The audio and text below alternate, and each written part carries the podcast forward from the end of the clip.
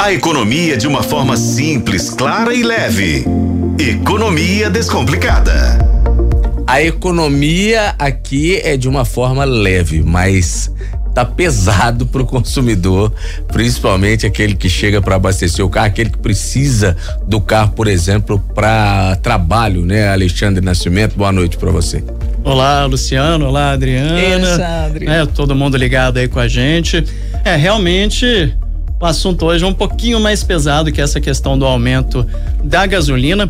O que que aconteceu? O ICMS, que é um imposto estadual, ele tinha alíquotas e valores diferentes em cada estado. Então, eh, acontecia muita fraude.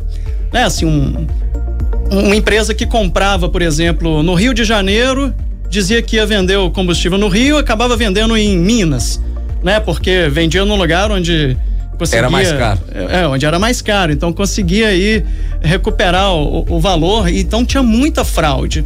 E, e nisso o governo resolveu né, junto com os estados, né, um acordo que foi homologado pelo Supremo Tribunal Federal no ano passado, de colocar o litro da gasolina é, tributado com um real e vinte e dois centavos de ICMS. Então esse valor ficou fixo, né? E Minas tinha uma cobrança de 99 centavos até ontem, 31 de maio. Passando para hoje, junho, já com um novo valor, né, de 1,22 agora por litro. Então imagina, né, 1,22 do, né, do litro da gasolina é só imposto estadual. Então, este valor, né, essa diferença daria aí 23 centavos. Né? Então a gente estava esperando um aumento de 24, 25 centavos nos postos já hoje cedo. Mas o que que a gente viu? Postos que estavam vendendo gasolina, né? Como o Bruno acabou de mostrar, a 4,86, 4,87, amanhecendo com a gasolina a 5,29. É.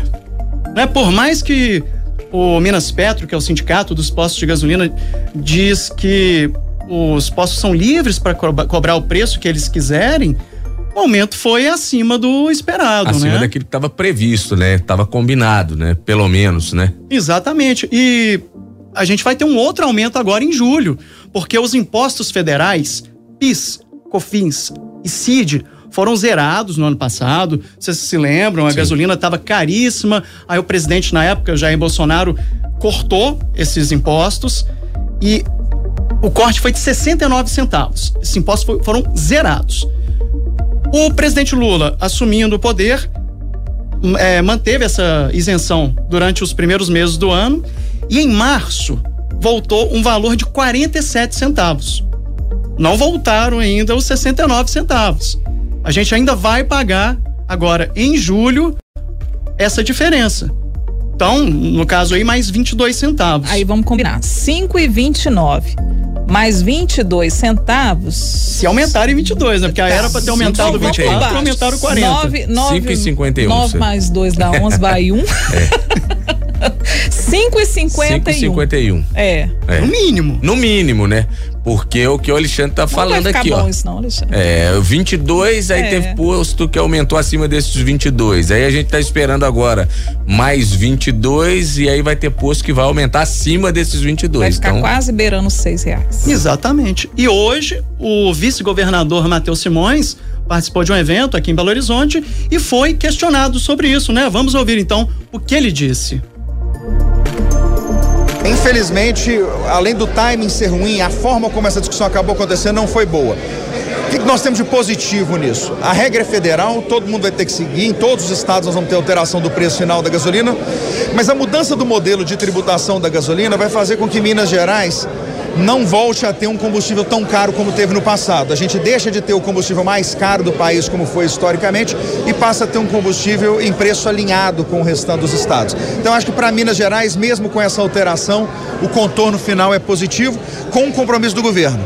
Nós não permitiremos que o álcool volte a ser caro em Minas como ele foi no passado. Você vai lembrar disso, o álcool em São Paulo sempre custou menos de 70% do preço da gasolina, aqui nunca custou menos de 70%.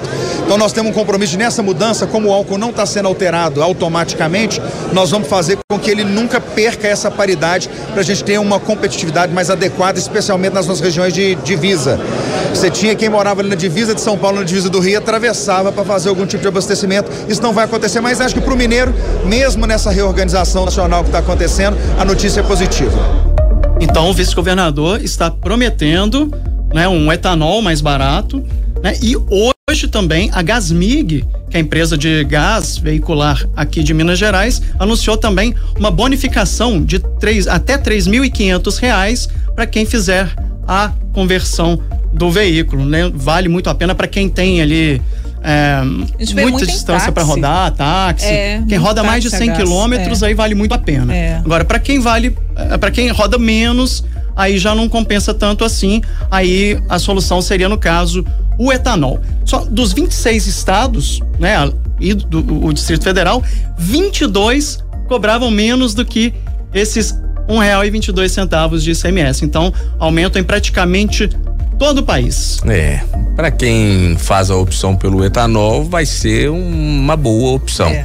Né? Mas, por exemplo, eu vou ter que conversar lá com o meu mecânico, porque quando eu fui colocar etanol no meu carro, meu carro não pegava de jeito nenhum. Teimoso, Aí dizer né, que tem um carro. sensor lá, que o sensor tem problema, que é um, um problema crítico dos modelos do meu carro. Falei, bom, se eu tiver que arrumar para depois co colocar o etanol, aí prefiro continuar é. abastecendo com a gasolina. É porque tem carro que funciona melhor com gasolina, né? Tem outros que funcionam melhor, o desempenho acaba sendo melhor com álcool. Aí tem que avaliar também de acordo com o que cada um percebe, né, do é. seu veículo. Isso, é melhor conversar com é. o mecânico, né? Tirar ali algumas dúvidas. E é isso, a gente vai ficar de olho assim que tiver qualquer novidade em relação a, por exemplo, a queda do preço do etanol, a gente volta com todos os detalhes aqui. Tá certo. Ô, Luciano, obrigado, viu, Alexandre? Valeu, Pelas Alexandre. informações e por ter você aqui. Valeu, né? grande abraço. Isso, Sempre um volte prazer. mais vezes. Mas aqui antes de você ir embora, só te contar que o Luciano logo, logo vai resolver esse problema dele. Não vai precisar abastecer com álcool, não vai abastecer com gasolina. Sabe por quê? Se apaixonou por carros elétricos, meu filho. É, tá né? numa hora aqui Olha. de trocar carro, tá de olho na redução de imposto para trocar o carro dele.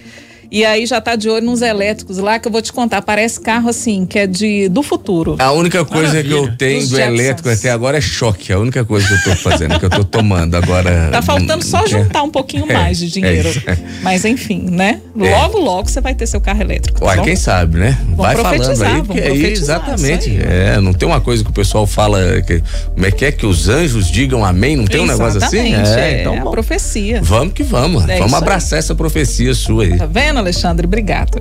Nada, um grande abraço.